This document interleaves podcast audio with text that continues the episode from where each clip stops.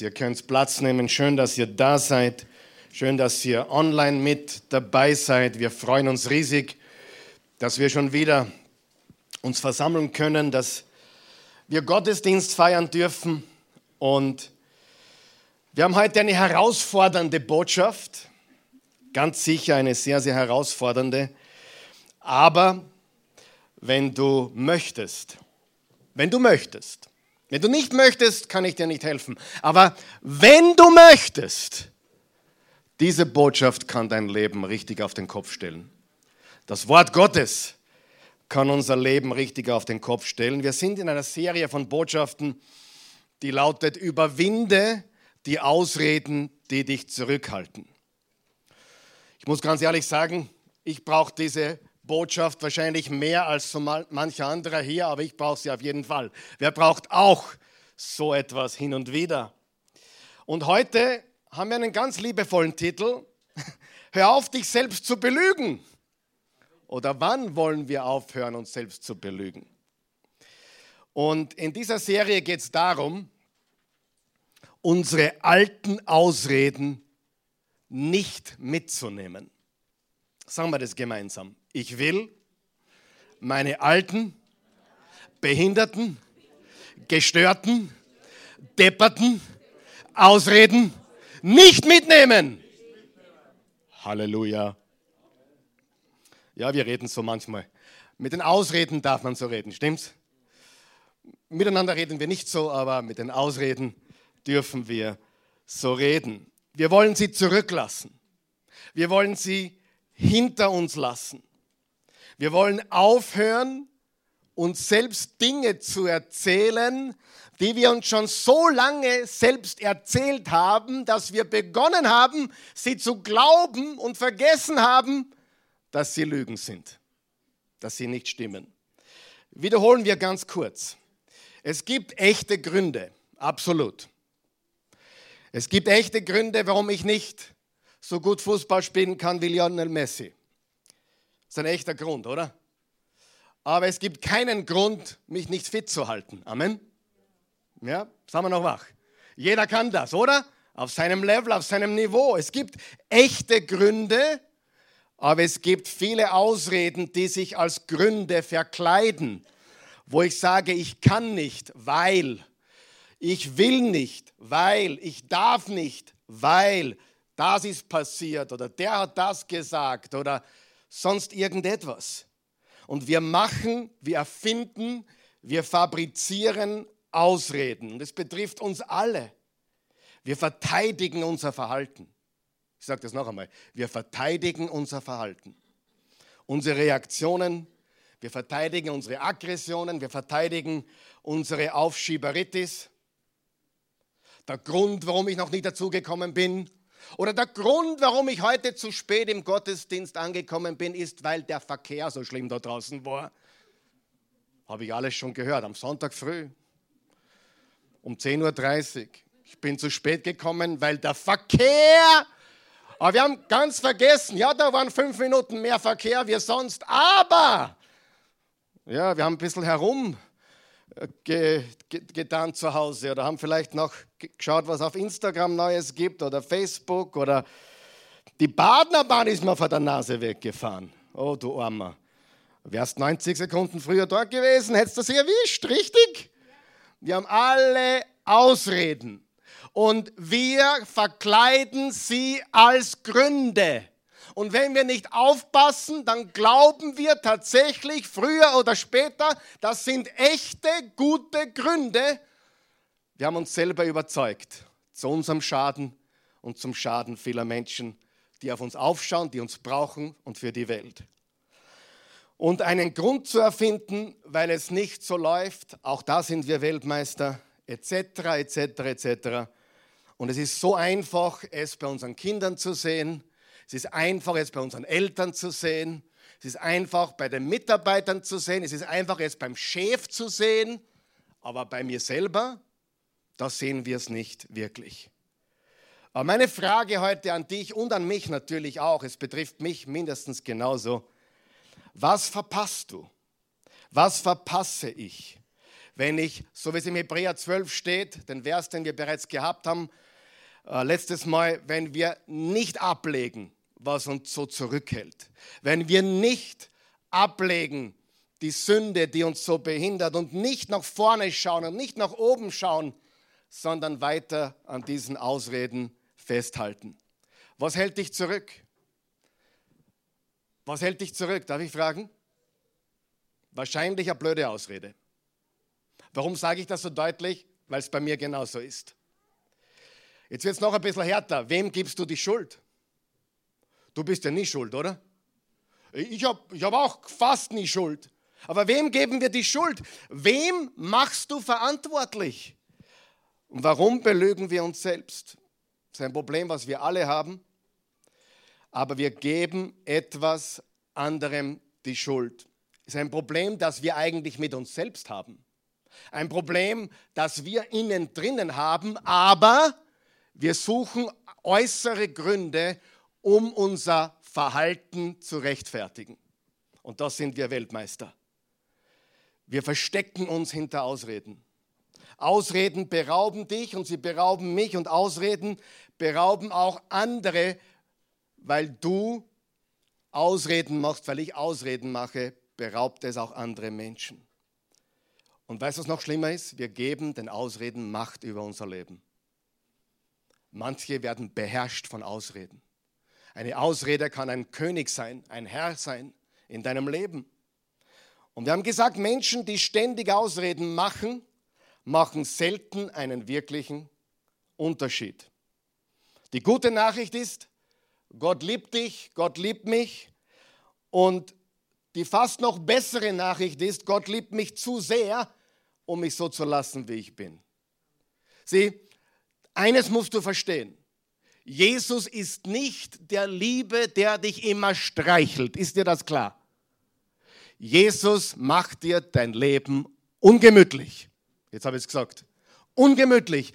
Wenn du ein echter Jesus-Nachfolger bist, übrigens, Jesus sucht keine Bewunderer, Jesus sucht keine Fans, Jesus sucht Nachfolger. Haben wir das verstanden? Bewunderer, Fans, die, die ihn für cool halten. Jesus war nicht cool. Jesus ist der Weg, die Wahrheit und das Leben. Das ist natürlich cool, aber verwechsle nie, oh, der ist cool, cool, was er gesagt hat. Nein, wenn du Jesus nachfolgst, dann kannst du sicher sein, der mischt sich in deine Sachen ein. Und wenn Jesus sich in deine Sachen einmischt, dann ist es mit der Gemütlichkeit vorbei. Und gut so, sag mal, gut so, weil er uns zu sehr liebt, um uns zu lassen, wie wir sind. Aber Frage, tun das nicht alle guten Eltern? Ja? Ich rede immer wieder mit Eltern in meinem Alter, die sagen mir, naja, als junger Papa hätte ich ein bisschen das anders machen sollen. Heute würde ich es anders machen. Ich würde meinen Kindern wahrscheinlich öfters die Wahrheit sagen, weil das habe ich verabsäumt. Stimmt's? Sieh, Jesus ist kein Streichler. Er ist die Liebe. Er ist die Wahrheit. Und wenn du ihm nachfolgst, dann kannst du damit rechnen, dass er sagt, du gehörst mir und ich steig dir hinten noch. Amen. Das macht jeder gute Papa, das macht jede gute Mama und das machen alle, die dich wirklich lieb haben. Amen. Und das ist ein Jesus-Nachfolger. Gott liebt dich, wie du bist, keine Frage. Aber Gott liebt dich zu sehr, um dich so zu lassen, wie du bist. Und letzte Woche haben wir über die Talente gesprochen. Diese drei Menschen, die fünf Talente bekommen haben, der zweite hat zwei Talente bekommen, der dritte hat ein Talent bekommen. Übrigens, was ist ein Talent? Ein Talent war eine Währung und es waren 6000 Denare und ein Talent, 6000 Denare war der Arbeitslohn für 20 Jahre Arbeit für einen normalen Arbeiter. War ein Talent. Also fünf Talente ist Arbeit für 100 Jahre. Also war jede Menge Kohle. Aber die, die, die fünf, der die fünf gehabt hat und die fünf dazu gemacht hat, gesagt, gut gemacht, du treuer, tüchtiger Knecht, jetzt kommt noch mehr. Weil wenn wir das, was Gott uns gibt, benutzen, was das er sagt, das ist erst der Anfang. Lass mich dich richtig, richtig verwenden. Jetzt fangen wir erst an. Aber der eine, der sein Talent vergraben hat, aus Angst, was ist passiert? Es wurde ihm genommen und dem gegeben, der bereits die allermeisten hatte. Übrigens, er hat zwei Sachen gesagt. Ich habe mich gefürchtet. Und das Zweite, was er gesagt ist, wenn du nicht so wärst. Ah, wie oft habe ich, als Vater hört man das ständig. Na Papa, wenn du nicht so wärst, dann wäre ich anders. Ja, mag ja wohl sein. Mag ja wohl sein, dass du anders wärst, wenn ich anders wäre, aber es ist keine Entschuldigung für dich und dein Verhalten. Amen. Oh, wenn, wenn der Chef nicht so streng wäre, dann würde ich ja ganz anders sein. Das funktioniert kurzfristig, aber langfristig ist das ein One-Class-Ticket, ein First-Class-Ticket to nowhere. Bringt dich nirgendwo hin. Wenn du Jesus nachfolgen willst, und darum reden wir darüber, wirst du früher oder später Ausreden hinter dir lassen müssen. Ich habe mir die Frage gestellt, wann beginnen wir eigentlich uns selbst zu belügen? Ich denke, es beginnt sehr früh im Leben, oder? Und die zweite Frage, wann hören wir auf damit, uns selbst zu belügen? Auch dafür habe ich eine Antwort. Wahrscheinlich mit dem letzten Atemzug. Irgendwie hängt es zusammen im Schnaufen, oder?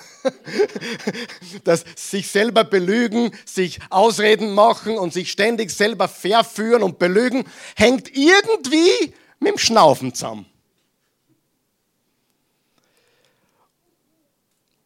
Und dann habe ich mal was Komisches aufgeschrieben. Lügen jemand anderen zu belügen, ist eigentlich verständlich. Unentschuldbar ist total falsch, richtig? Aber das kann man verstehen. Warum kann man das verstehen? Naja, man will seinen eigenen Allerwertesten retten, oder? Dann ist schon mal eine Notlüge gefragt. Andere zu belügen, kann man verstehen. Stimmt das?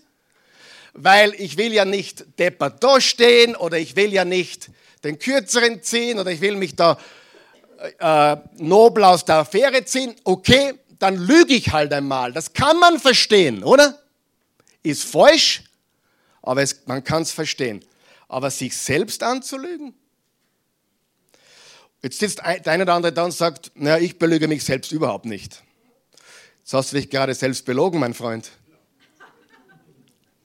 Das war eine ultimative Lüge. Wir täuschen uns selbst. Weißt du, dass wir sogar Geheimnisse vor uns selbst haben? Und wie, vielleicht sollten wir es beim Namen nennen. Nämlich, wir sollten es beginnen so zu sehen, wie andere es sehen. Jetzt habe ich eine Offenbarung für dich. Deine Frau sieht es ganz genau. Dein Mann sieht es bei dir ganz genau. Meine Kinder sehen es bei mir. Ich will gar nicht wissen, was soll sehen. Und wenn ich jetzt sage, Toto, äh, Kinder, ich habe jetzt mein ganzes Leben nur Ausreden gemacht, die werden nicht einmal überrascht. Die sagen, wissen wir eh. Sie werden darüber überrascht, sie werden überrascht, dass ich es endlich einsehe. Die werden schockiert. Er ist, er ist einsichtig, na endlich, sieh das. Aber sie werden nicht überrascht davon, dass es so ist. Sie haben es das ganze Zeit gesehen. Wir sehen es bei den Kindern, wir sehen es bei den Eltern, wir sehen es bei allen anderen. Nur bei uns selbst tun wir uns riesig schwer zu sehen, dass wir uns selbst belügen, dass wir uns selbst billig verkaufen, dass wir selbst ja, uns einfach nicht richtig anstellen. Und ich will es jetzt sanft bringen. Ist es möglich, dass einige deiner Gründe, einige deiner einstudierten Gründe in Wahrheit Ausreden sind. Mit der Zeit kann es sein, dass eine einzige Ausrede unser ganzes Leben beherrscht. Du sagst, ist es wirklich so wichtig? Total. Wer hat schon gemerkt, das Leben kannst du nicht in Kategorien schieben. Die Politiker wollen uns sagen, es gibt mein öffentliches Leben, es gibt mein privates Leben. Weißt du, was ich dazu sage? Leberkäse. Absoluter Schwachsinn. Ich habe kein Privatleben. Das, was ich privat mache, geht euch alle was an. Amen. Weil wenn ich privat nicht halbwegs das lebe, was ich sage, dann habe ich hier nichts verloren. Amen. Ein Politiker, der sagt, das war eine psoffene Geschichte, ist ein Idiot.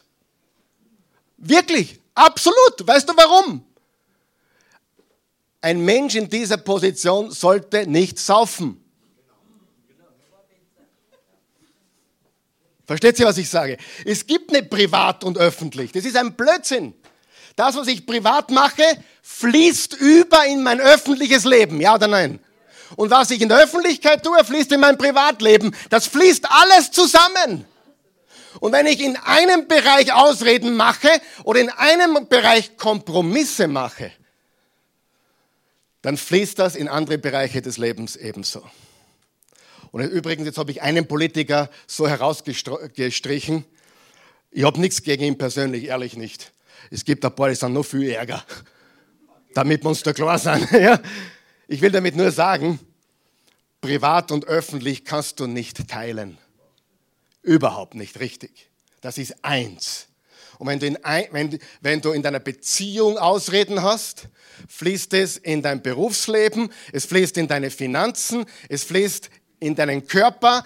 Alles fließt zusammen in unserem Leben. Ja? Stimmt das oder stimmt das nicht? 100 Prozent. Ja? Und wenn du Jesus beobachtest in den Evangelien, jetzt kommen wir zur heutigen wichtigen Botschaft. Wenn du Jesus beobachtest in den Evangelien, Jesus bringt Licht in die Finsternis. Er bringt was? Licht in die Finsternis. Und mach ja keinen Fehler. Er wird alles aufdecken. Er wird jede Lüge aufdecken, liebe Freunde. Wir Christen haben keine Angst. Warum? Weil wir auf der Seite des Siegers sind und in der Wahrheit leben. Wir haben keine Angst.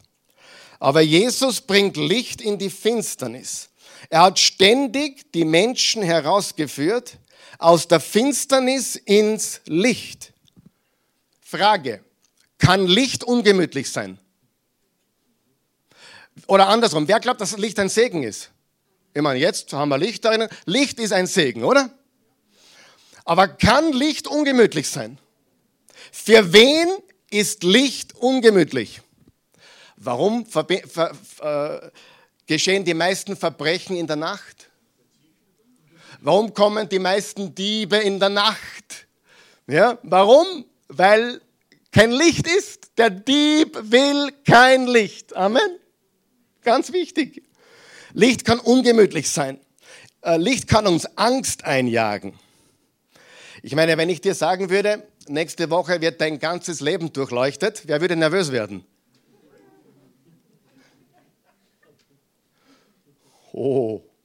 Also Licht kann eine Bedrohung sein, stimmt das? Eine Bedrohung. Aber für wen ist Licht eine Bedrohung? Für die Finsternis. Und kann Licht auch freisetzen? Kann Licht befreiend sein? Natürlich. Und das führt mich zu dem Punkt auf deiner Outline, der sagt, Lügen halten dich immer zurück. Lügen halten dich und halten mich immer zurück. Sie halten dich in der Finsternis. Lügen halten uns in der Finsternis. Sie halten uns zurück. Ich meine, hast du schon mal gedacht, du hast deinen Mann angeschaut, deine Frau, dein Kind, deinen Papa, deine Mama und du dachtest dir, kannst du nicht sehen, was du anrichtest? Das hat sich schon mal gedacht.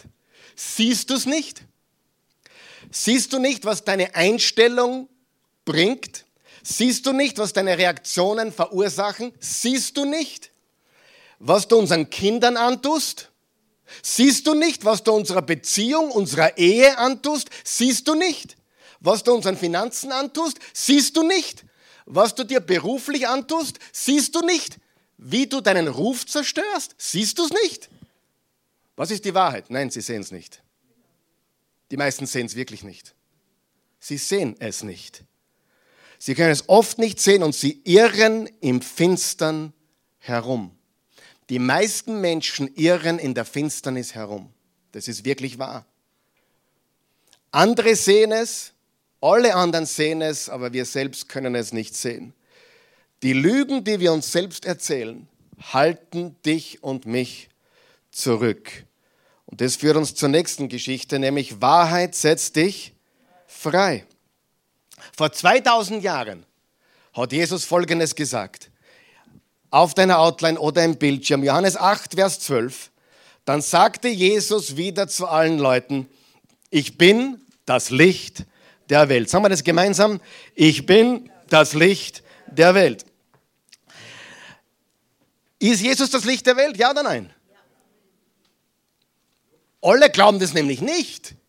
Aber wir Jesus-Nachfolger glauben, dass Jesus das Licht der Welt ist. Überleg dir mal diesen Gedanken. Ich bin das Licht der Welt. Er ist das Licht der Welt. Was macht Licht? Es bringt Licht in die Finsternis. Es erleuchtet die Finsternis. Schau, was weiter steht. Wer mir folgt, unterstreicht ihr das, wer mir folgt, wird nicht mehr in der Finsternis umherirren, sondern wird das Licht haben, das zum Leben führt. Wohin führt das Licht? Zum Leben. Wohin führt die Finsternis? Tod. Dreh einmal das Wort Leben um. Was hast du dann? Nebel. Die meisten Menschen leben im Nebel. Sie, sie irren herum. Und Jesus führt dich und mich ins Licht. Im 1. Johannes 5, Vers 12 hat Jesus gesagt, oder über Jesus gesagt, wer den Sohn hat, hat das Leben. Wer den Sohn nicht hat, hat das Leben nicht. Was sagt Jesus in Wirklichkeit? Er sagt, ich will deine dunklen Bereiche erleuchten. Ich will in deine finstern Bereiche hinein und ich will diese dunklen Bereiche erleuchten. Noch einmal, es reicht nicht, ein Bewunderer, ein Fan von Jesus zu sein. Er sagt, wer mir nachfolgt, wird nicht mehr in der Finsternis umherirren. Freunde, die Menschen irren in der Finsternis herum. Das ist für mich die einzige plausible Erklärung für den Zustand unserer Welt. Sie irren in der Finsternis herum. Drum haben sie Angst, drum sind sie in Panik, drum lassen sie sich verblenden, weil es blinde Blindenführer sind. Amen. Blinde Blindenführer. Jetzt wird's lustig. Johannes 8, Vers 13, nächster Vers. Da sagten die Pharisäer zu ihm, jetzt bist du unglaubwürdig, denn du trittst als Zeuge für dich selbst auf. Sie haben ihm es nicht geglaubt. Sie haben gesagt, nein, wer bist du eigentlich? Du bist nicht der du sagst, der du bist. Und dann im Vers 31 geht es weiter. Zu den Juden, die an ihn geglaubt hatten, sagte Jesus nun, wenn ihr bei dem bleibt, was ich euch gesagt habe, seid ihr wirklich meine Jünger. Ihr müsst mir folgen. Ihr müsst in der Wahrheit bleiben und dann seid ihr meine Nachfolger, meine Jünger und dann werdet ihr die Wahrheit erkennen und die Wahrheit wird euch frei machen. Frei für was? Frei für was? Wofür frei? Frei zu, zu sehen. Die gute Nachricht ist, Jesus macht uns frei zu sehen. Und das nennt man auch Demut. Demut. Wisst ihr, dass stolze Menschen blinde Leute sind? Und demütige Menschen sind Menschen, die immer mehr sehen, vor allem bei sich selbst. Frei zu sehen, dich so zu sehen, wie Gott dich sieht, auch dein Potenzial zu sehen in der Bergpredigt Matthäus 5, Vers 8 hat Jesus gesagt, wie glücklich die, die ein reines Herz haben. Sie werden Gott sehen. Was hat das damit zu tun? wie glücklich die ein reines Herz haben. Wer hat ein reines Herz? Der hat ein reines Herz, der sich ins Licht begibt. Wenn du nichts zum Verbergen hast, gehst du ins Licht. Wenn du ein Dieb bist, ein Verbrecher bist, dann versteckst du dich in der Finsternis. Wenn du Geheimnisse hast, bleiben die im Finsteren. Und darum ist es ganz wichtig. Du, jemand hat gesagt, du bist nur so krank wie deine Geheimnisse. Geheimnisse machen krank. Warum hat Jesus gesagt, wir sollten die Wahrheit sagen, wir sollten ins Licht kommen, wir sollten unsere Sünden bekennen, weil wir bringen es ins Licht. Und darum habe ich immer wieder das Gleiche, was ich sage. Jemand kommt zu mir und sagt, Pastor, kann ich bei dir auch beichten? Sag ich, na ja, was verstehst du darunter? Du kannst schon zu mir kommen und bei mir beichten, aber ich werde bei dir nicht beichten. Sind wir uns da im Klaren? Du kannst mir sagen, um Vergebung zu erhalten, wo muss ich hingehen? Zu Gott, zu Jesus. Vergibt er sofort? Das Problem ist, wenn du nur zu Gott gehst, vergibt er dir, aber du wirst dich nicht ändern. Für Veränderung musst du dein Geheimnis lüften. Da reicht Gott nicht. Oh, da reicht für Vergebung, er ist der Einzige, der vergeben kann. Aber wenn du Freiheit willst, brauchst du vertrauenswürdige Menschen. Einen, höchstens zwei, wo du sagst, das ist die Wahrheit. Ich lüfte mein Geheimnis. Und erst wenn dein Geheimnis im Licht ist, alle anderen sehen sie vielleicht, aber du noch nicht. Es gibt auch Geheimnisse, die nur du kennst. Aber um Freiheit zu erlangen, muss ich ins Licht. Stimmt es? Ich muss ins Licht. Nur im Licht ist die Freiheit. Und ihr werdet die Wahrheit erkennen und die Wahrheit wieder frei machen. Und die, die ein reines Herz haben, begeben sich ins Licht und sie werden Gott sehen. Mit anderen Worten, diejenigen, die das Licht reinlassen, haben ein reines Herz. Nicht die Perfekten, sondern diejenigen, die das Licht reinlassen, haben ein reines Herz. Jetzt wird es noch lustiger. Im Johannes 8 wieder, jetzt machen sie Ausreden, jetzt wird es absurd. Vers 33, aber wir sind doch Nachkommen Abrahams, entgegneten sie. Das stimmt. Und jetzt sagen sie was. Wir sind nie Sklaven von irgendjemandem gewesen. Wie kannst du sagen, ihr müsst frei werden? Wenn du ein bisschen was an Geschichte kennst, würdest du sagen, was? Wir waren nie Sklaven. Darf ich erinnern an Ägypten? Darf ich erinnern an Assyrien? Darf ich erinnern an Babylonien? Darf ich erinnern an die Seleukiden? Darf ich erinnern, ihr seid jetzt Sklaven des römischen Reiches, jetzt. Aber wir sind doch keine Sklaven. Wir sind nie Sklaven von irgendjemandem gewesen. Wir sind Abrahams Nachkommen. Wie kannst du sagen, wir müssen frei werden? Jesus verzichtet auf die Geschichtslektion und geht gleich zum Wesentlichen und sagt, ich versichere euch nachdrücklich, erwiderte Jesus, jeder, der sündigt, ist Sklave der Sünde. Warum bringe ich diese Stelle? Wir waren nie Sklaven von irgendjemandem.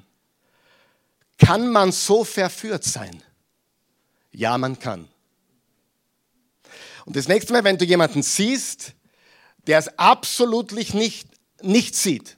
Du siehst das, alle sehen es, nur er oder sie sieht es nicht. Und du stellst dir die Frage, kann man wirklich so verführt sein? Und ich sage dir, ja, man kann. Die Verführung ist gewaltig. Und die Selbstverführung ist die größte von allen. Und Jesus sagt, ich lade euch ein zu einem besseren Weg, zu einem neuen Weg.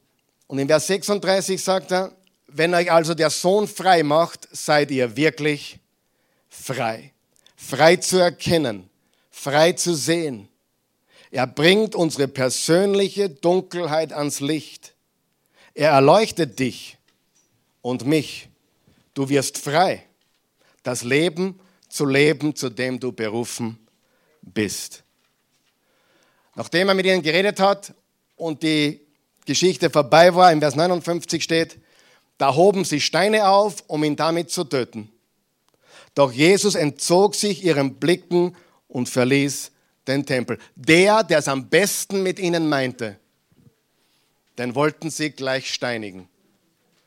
Und er, er ging weg, aber er kam wieder in seiner Liebe, um für uns alle zu sterben. Ist das nicht gewaltig? Er kam zurück, um sein Leben zu geben. Ist es möglich, so verführt zu sein? Ja, ich befürchte ja. Ein Mensch kann so verführt sein. Meistens hört, man, hört sich das so an, ich habe eh kein Problem. Ich habe eh kein Problem mit Alkohol. Und wir alle sagen, ja, aber ohne schon. Nein, nein, ich bin nicht süchtig. Ich brauche nur jeden Tag einen Tropfen. Na, ich kann jederzeit aufhören. Nein, ich sage du, du, du, du rauchst, gell? Sag ja, kein Problem. Kommst eh nicht in die Höhe deswegen. Du riechst nur so, wenn du gegessen warst. Aber ich könnte eh jederzeit aufhören. Ja, jederzeit. Warum tust du das nicht? Nein, ich rauche eh nur mehr drei am Tag. Du, wenn du, ich habe Nachrichten für dich. Wenn du jeden Tag eine Zigarette brauchst, bist du süchtig. Wenn du jeden Tag ein Achtel brauchst, ich rede von brauchen, nicht wollen. Ich trinke auch hin und wieder ein Stamperl oder ein Achtel. Die, die Sache ist die, wenn du es wirklich jeden Tag brauchst, mein Freund, bist du süchtig. Manche sind fernsehsüchtig. Sitzen 20 Stunden in der Woche vom YouTube. Na, süchtig bin ich aber nicht. Ich habe überhaupt kein Problem. Alle anderen sehen es, nur du und ich, wir sehen es nicht. Ist es nicht so? Und das ist die Verführung, in der wir gefangen sind. Wir sind Sklaven unserer eigenen Lügen, die wir uns selber erzählen. Wer möchte davon frei sein? Komplett. Es gibt zwei Arten von Menschen. Ich meine, das kann man jetzt auf vieles auslegen, aber wir machen es heute so. Es gibt zwei Arten von Menschen. Diejenigen, die einen Unterschied machen und diejenigen, die Ausreden machen. Ich wiederhole. Es gibt zwei Arten von Menschen. Diejenigen, die einen Unterschied machen und diejenigen, die Ausreden machen. Noch einmal, es geht noch. Es gibt zwei Arten von Menschen. Diejenigen, die einen Unterschied machen und diejenigen, die Ausreden machen. Und die, die Ausreden machen, machen selten einen großen Unterschied, richtig? Und die, die einen Unterschied machen, obwohl sie gute Gründe haben, nicht etwas zu tun, machen es trotzdem und überwinden die Welt. Überwinden die Welt.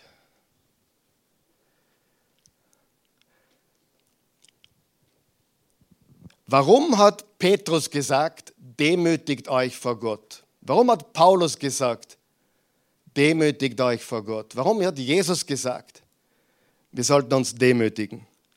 Denn nur wenn wir uns demütigen, können wir die Lüge überwinden. Nur. Wir müssen einsichtig werden. Und das wollen wir heute tun. Fünf Gründe oder fünf Wege schauen wir uns heute an, wie wir frei werden. Und das Schlimmste, das Schlimmste von allem, du könntest Gottes Plan für dein Leben verpassen, wenn du nicht aufhörst, Ausreden zu machen. Der Gott des Universums hat einen Plan für dich und der ist einzigartig. Weißt du das? Du sagst, ich weiß, ob ich einzigartig bin. Doch. Wie viele Kinder hast du? Ich habe sechs Kinder. Und diese sechs Kinder haben alle nur einen einzigen Vater und das bin ich. Das ist schon mal sehr einzigartig, oder? Auch du hast nur einen Vater und nur eine Mutter. Jeder von uns hat etwas Gewaltiges, Einzigartiges. Er hat einen Plan für dein Leben. Im Epheser 2, Vers 10 hat Paulus gesagt, in Jesus Christus, das ist unser Bund, den wir haben. Der Bund, den wir haben, ist mit Jesus Christus. Wir haben ein neues Gebot. Wie lautet das neue Gebot? Liebe Gott und deinen Nächsten wie dich selbst. Wir haben eine neue Vision, einen neuen Zweck, einen neuen Plan, den Gott für uns hat. In Jesus Christus sind wir Gottes Meisterstück. Unterstreicht ihr bitte Meisterstück. Er hat uns geschaffen, dass wir tun, was wirklich gut ist. Gute Werke, unterstreicht ihr gute Werke. Meisterstück, gute Werke, die er für uns vorbereitet hat, dass wir damit unser Leben gestalten. Wie werden wir errettet? Nur durch Gnade. Wie verherrlichen wir Gott? Durch unsere Taten, durch unsere guten Werke, die ihn rühmen und preisen.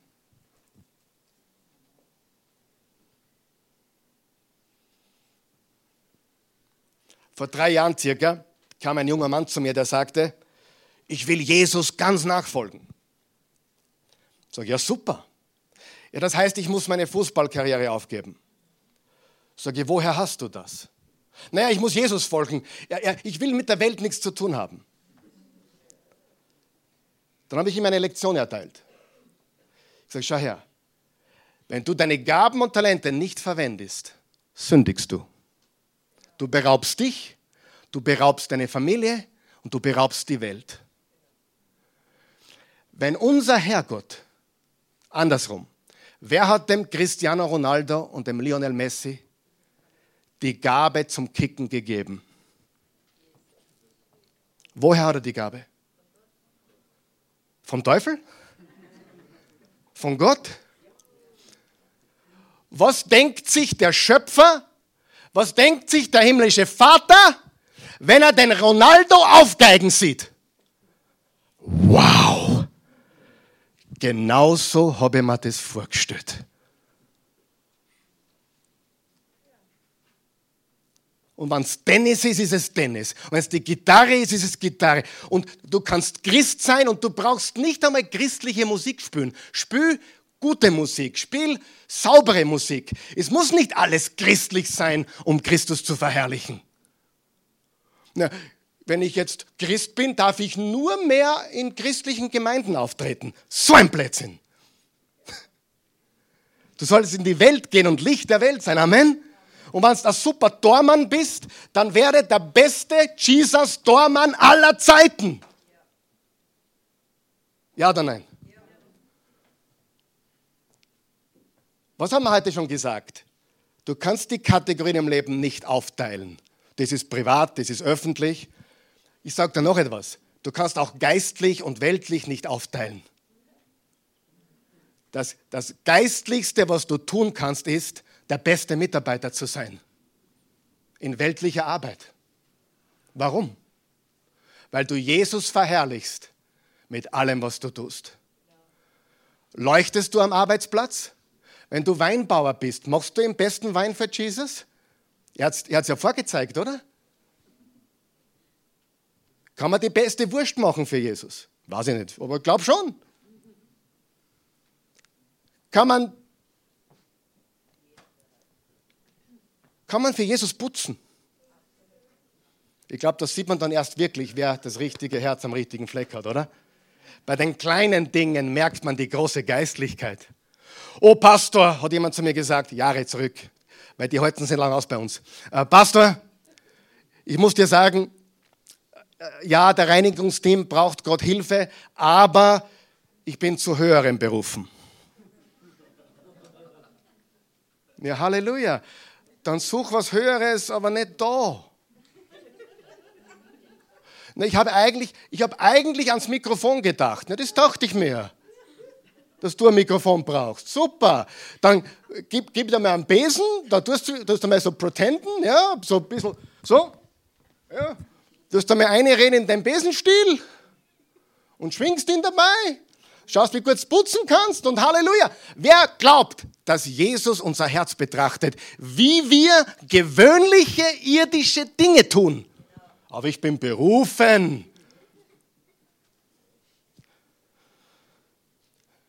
Wer im Kleinen treu ist, wird im Großen treu sein. Wer im Kleinen untreu ist, wird auch im Größeren nicht treu sein.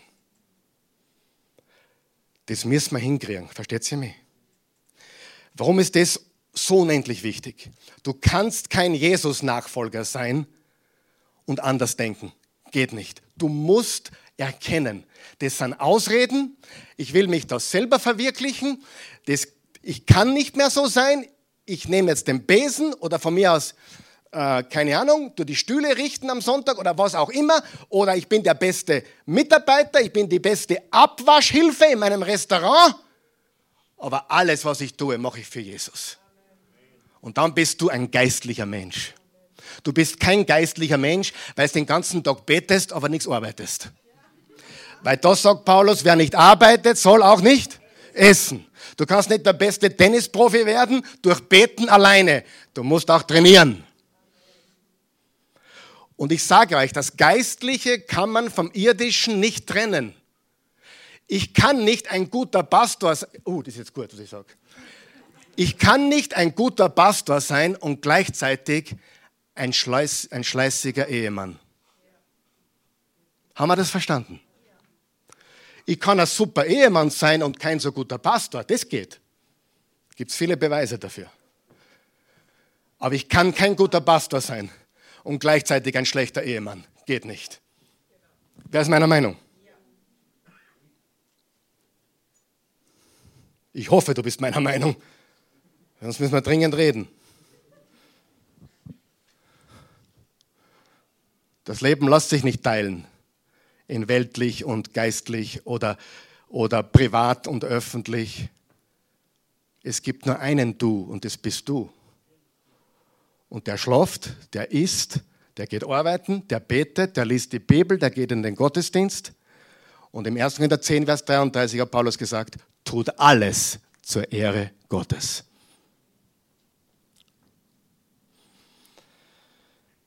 Sind wir noch da? Wie wäre es, wenn wir leben würden wie noch nie zuvor?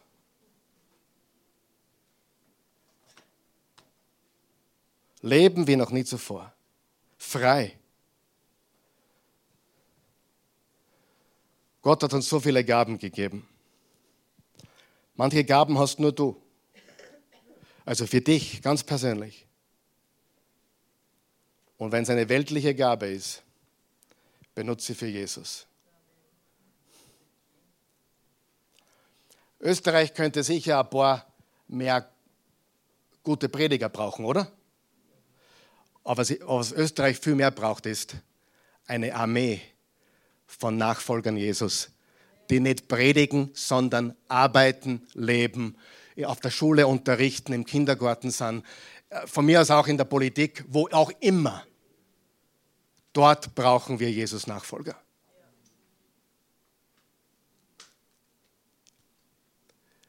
Die letzten drei jungen Männer, die zu mir gesagt haben, ich möchte Pastor werden, habe ich es versucht auszureden.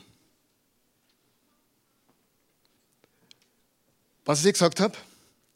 Werde nur Pastor und Prediger, wenn du nicht anders kannst. Versteht ihr, was ich sage? Werde nur Pastor, wenn du nicht anders kannst. Und meine Frau hat schon mir mal gesagt, ich habe es bewiesen, ich kann nicht anders. Weil ich zu allem absolut nicht geeignet bin.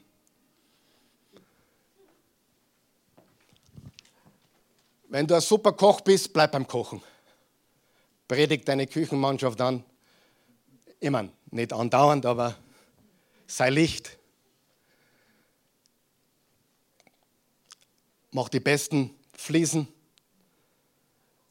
Stell die besten Rigipswände auf. Produziere die besten Videos. Mach einen edlen Tropfen, dass edler nicht mehr geht und gib für alles, was du tust und bist, Ehre Jesus Christus. Er braucht geistliche Winzer und geistliche Bäcker und geistliche Restaurantbesitzer und geistliche Fußballprofis und geistliche Tennistrainer und geistliche Manager. Dort brauchen wir das Licht in dieser Welt. Prediger bitte nur werden, wenn du nicht anders kannst. Und wenn du nicht anders kannst, mach's mit Leib und Seele.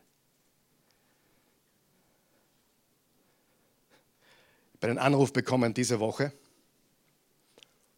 von jemandem, den habe ich seit 14 Jahren nicht mehr gesehen. War ab und an in der Oase. Absolut, wir sind absolut im Guten natürlich. Sagte zu mir, du, meine Tante ist gestorben. Und ich habe gedacht, wer gute Rede bringen könnte, habe ich an dich gedacht. Sage ich, du, da, an dem Tag kann ich nicht. Geht leider. Dieses Mal geht es leider nicht. Du kannst mich jederzeit kontaktieren. Er hat gesagt, ja, wie meine Mutter gestorben ist vor ein paar Jahren, habe ich dich leider nicht angerufen. Und der, der Pfarrer, der die, die Rede gehalten hat, wörtlich hat er gesagt, die Menschen sind deprimiert gekommen und noch deprimierter gegangen. Das nennt man Gabe.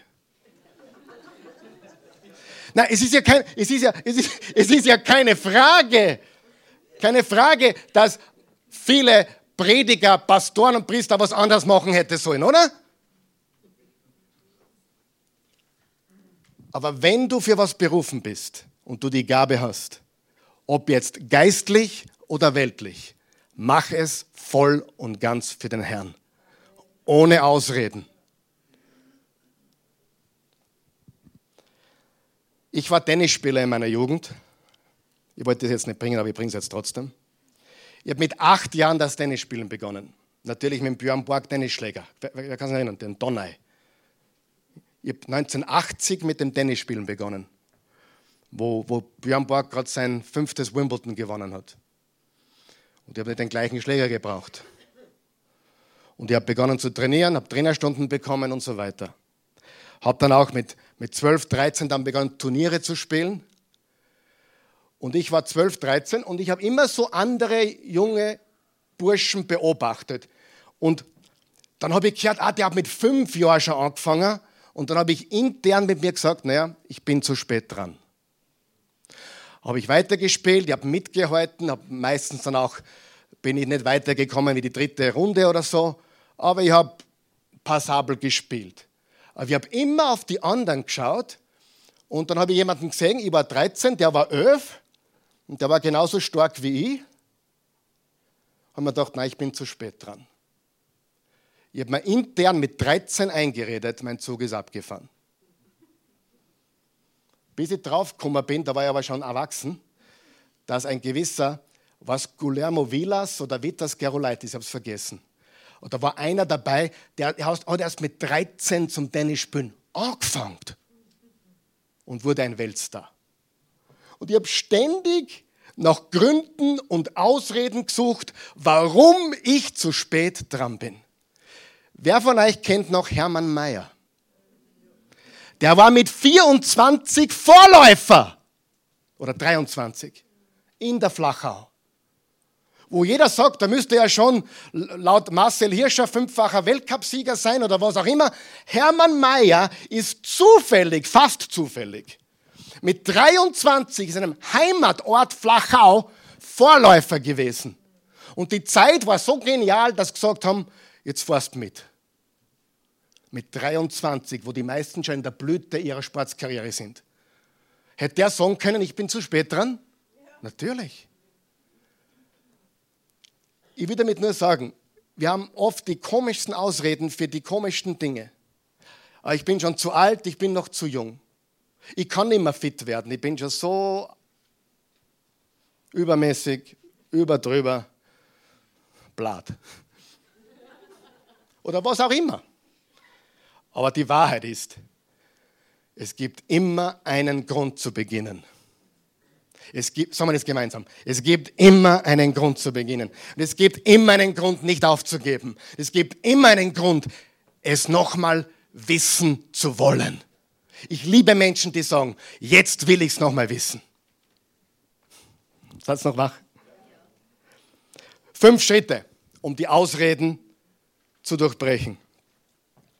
Das ist nicht einfach, aber wichtig. Und das sind Dinge, da wirst du vielleicht auch deine eigenen Gefühle verletzen. Das ist notwendig. Das erste ist, identifiziere deine Ausreden. Identifiziere deine Ausreden. Hör genau hin, was du dir selbst erzählst. Und wenn du dich dabei erwischt, dass du dir wieder eine Ausrede erzählst, schreib sie auf. Schreib es nieder. Und da beginnt es, dass du ehrlich wirst. Und zweitens, verhöre deine Ausreden. Mach ein Verhör. Du sie ausfragen. Warum rede ich mir das ständig ein?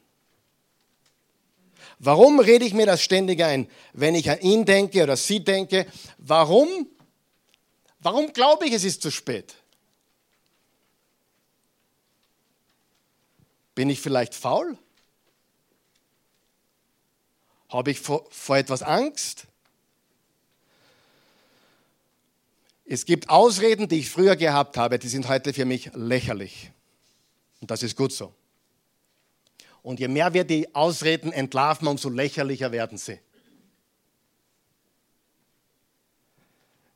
Ehrlich, wenn mir jemand sagt, ich, hab, ich bin zu spät in den Gottesdienst gekommen, weil ich die Partnerbahn verpasst habe, muss ich lachen. In, innen drin muss ich lachen.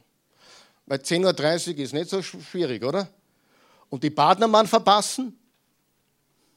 Ja, kann auch mal passieren. Aber da sind schon ein paar Sachen vorher schiefgegangen, oder? Mit dem falschen Fuß aufgestanden oder was auch immer. Ich bin ja nicht kritisch, ich sage dir nur, wir müssen die Ausreden beim Namen nennen und dann verhören. Und drittens, wir müssen beginnen, anders zu sprechen, Verantwortung übernehmen. Und dann sagen, ich kann nicht glauben, dass ich mir das immer eingeredet habe. Ich kann gar nicht glauben, dass ich mich ständig darauf ausgeredet habe. Übernimm Verantwortung. Und viertens, stell dir, jetzt kommt der wichtigste Punkt der Predigt, okay? Seid ihr bereit? Stell dir eine Frage und die Frage ist folgende. Was verliere ich, wenn ich mich weiter darauf ausrede? Was verliere ich, wenn ich mich weiter darauf ausrede? Ja, warum, warum rufst du ihn nicht an und und bittest um Vergebung. Na, der nimmt meine Vergebung ja sowieso nicht an. Darf ich das Gegenteil sagen? Die meisten warten drauf, weil sie sich selber nicht trauen. Mach gut, dass du mich anrufst. Ich habe auch schon überlegt. Die Ausreden, die wir uns einreden. Und übrigens, äh, der Grund, warum ich ihm nicht vergebe, ist, weil. Was was Jesus sagt? Punkt. Vergib, damit dir vergeben wird. Ohne Ausreden. Stell dir eine Frage. Was verliere ich, wenn ich mich weiter darauf ausrede? Was geht verloren? Was verlieren andere, wenn ich weiter Ausreden mache. Und ich sage dir eines, der Preis ist zu hoch. Der Preis ist zu hoch. Der, und das möchte ich uns vor Augen führen heute nochmal. Kannst du was nicht mitnehmen heute?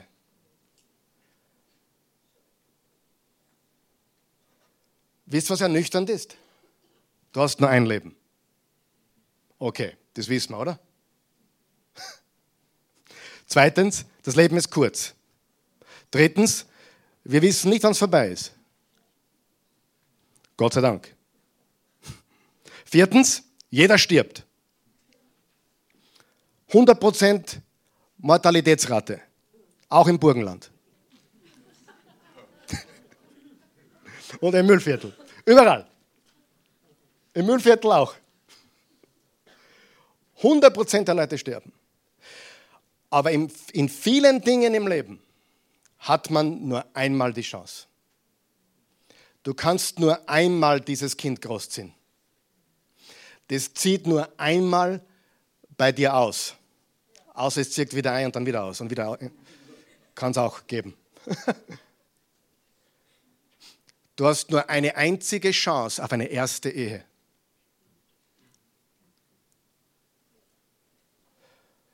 Du hast nur eine einzige Chance auf deinen einen Körper. Du hast nur eine einzige Chance auf deine Profisportkarriere. Jetzt. Du hast nur eine. Viele Dinge, das heißt ja nicht, dass Leben kaputt ist deswegen. Wer von euch weiß, Gott ist gnädig, wir können Dinge mitnehmen, wir können, Gott ist ein Meister-Recycler, Gott sei Dank. Aber manche Dinge sind aus und vorbei. Ich werde keine Kinder mehr großziehen. Die ersten vier, der Zug ist abgefahren. Die zwei Kleinen zu Hause, 10 und 13, da geht nur was. Deswegen spezialisiere ich mich jetzt auf die Enkelkinder.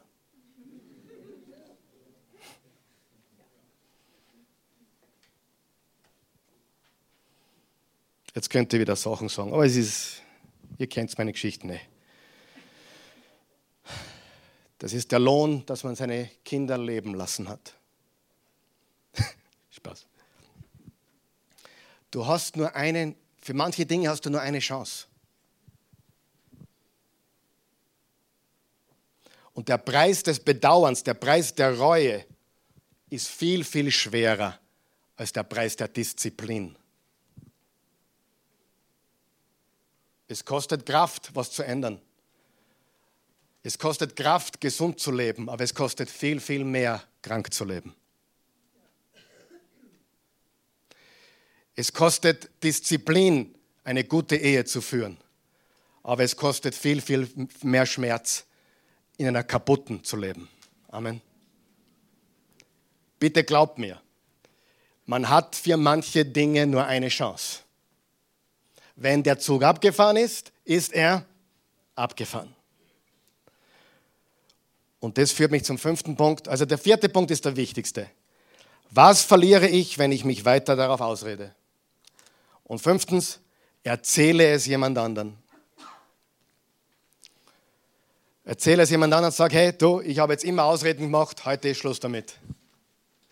Das, was ich dir die ganze Zeit erzählt habe, waren nur Ausreden. Jetzt sage ich dir die Wahrheit. Ich komme ins Licht. Ab heute bocke ich den Stier bei den Hörnern. Und wir werden den Kampf gewinnen. Halleluja. Wollen wir aufhören, uns selbst zu belügen? Wollen wir beginnen, ehrlich zu sein mit uns selbst?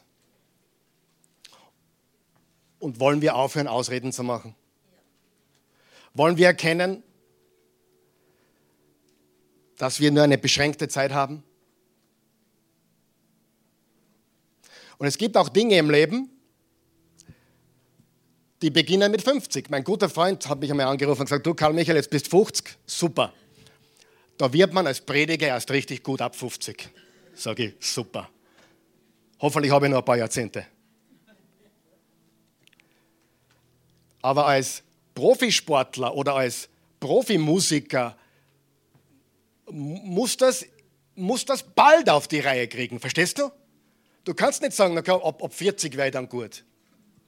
Außer du bist Roger Federer, dann geht es vielleicht. Wir haben für manche Dinge nur beschränkt jetzt ein gewisses Zeitfenster und das müssen wir nützen. Lass uns aufstehen, bitte.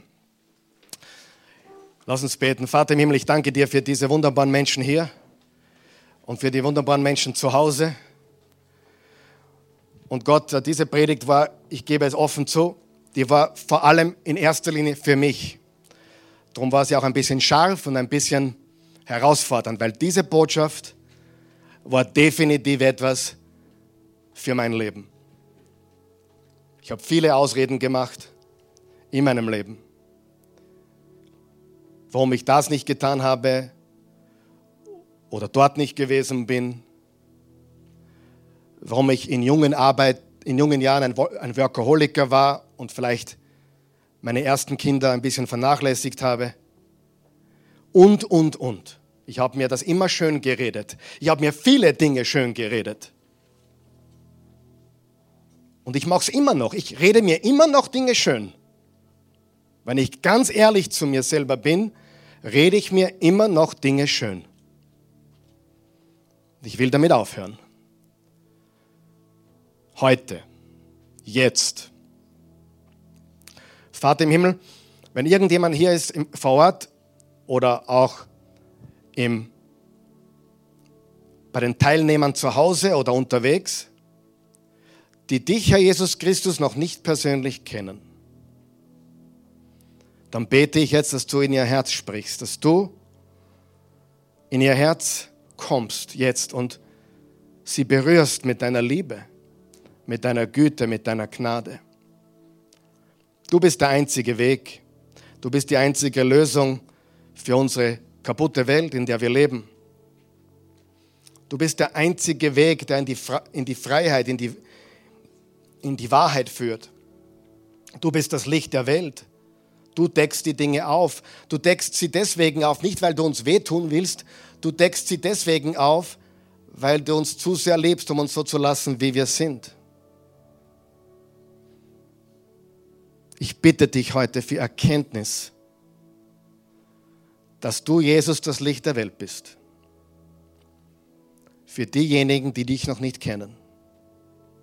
Zeige du diesen Menschen jetzt, dass du es bist, der Licht ins Leben bringt und der echtes Leben bewirkt in unserem Leben. Wenn das dich betrifft und du bist nicht sicher, ob du wirklich ein Jesus-Nachfolger bist, jemand, der wirklich Jesus als Herrn angenommen hat, wenn du das nicht hundertprozentig weißt, dann bete jetzt ein Gebet, wo ich dir helfe, es auszusprechen. Ich will dir nichts in den Mund legen, ich will dir lediglich helfen. Wir wollen dir helfen, einen Glauben zu formulieren. Bete dies. Vater im Himmel, ich komme wie ich bin. Du kennst mich. Du weißt alles. Ich bin ein Sünder. Ich brauche einen Retter. Ich bin schwach. Ich bin im Finstern. Ich brauche dich, Jesus das Licht der Welt. Du hast versprochen, wer deinen Namen anruft, den Namen Jesus, ist gerettet, hat ewiges Leben. Und das tue ich jetzt. Jesus, mein Herr, mein Gott, ich vertraue dir. Vergib mir alle meine Sünden Lass mich von vorne beginnen. Ich empfange dein Leben. Ich gebe dir meins. So wie ich bin. Du verstehst. Du liebst mich. Dafür danke ich dir. Du wolltest mich. Du hast mich gemacht. Mit allen Gaben und Talenten. Und allen Schwächen. Ich bin ein Meisterwerk. Geschaffen durch dich. Und jetzt durch meinen Glauben. Auch geschaffen im Geiste. Eine neue Schöpfung. In und durch Jesus Christus. Ich danke dir. Ich bin jetzt ein neuer Mensch. Ich gehöre dir. In Jesu Namen. Amen wenn du das gebetet hast oder in ähnlichen Worten bist du ein Kind Gottes. Dieser Glaube ist notwendig, um ewiges Leben zu haben. Aber ich glaube, heute sind wir alle da und sagen, bah, das war schon heavy heute, was wir heute gehört haben. Ich weiß, ich weiß es. Wir reden nicht gern darüber, dass man sich selber belügt. Ich verstehe, es tut weh. Aber was hat Jesus getan? Hat er alle gestreichelt? Nein. Er hat ihre Gefühle verletzt. Er hat ihre Gefühle verletzt, um sie in die Wahrheit zu führen, richtig? Ich möchte jetzt für mich ein Gebet beten und wer mitbeten möchte, darf das tun. Weil ich war und bin immer noch mit Ausreden behaftet. Herr Jesus, du kennst alle meine Ausreden. Und in manchen Dingen bin ich so gut geworden. Es sind gute Gründe zu verkleiden. Ich glaube es fast selbst. Aber es ist eine Lüge. Ich bin mehr. Ich werde es mir nicht mehr einreden, dass es nicht geht. Und ich werde, es mir nicht, ich werde mich nicht mehr auf Ausreden berufen. Herr Jesus, bitte hilf mir, mit mir selbst ehrlich zu sein und auch mit anderen. Und ich möchte dich um noch etwas bitten. Und das betrifft jetzt viele hier. Ähm, bete folgendes. Sag Jesus, zeig mir, was du von mir willst. Was ich mit meinen Gaben und Talenten machen soll. Zeig mir, was dein Plan ist in meiner Familie, in meiner Karriere, in meinen Finanzen, in, in meinen Beziehungen. Ich will deinen Plan leben und ich will deinen Willen nicht verpassen, sondern darin leben. Ausreden gehören der Vergangenheit an. Und ich sperre jetzt die Ausredenfabrik für immer zu. Out of order. Vorbei. Pleite. Konkurs. Insolvent.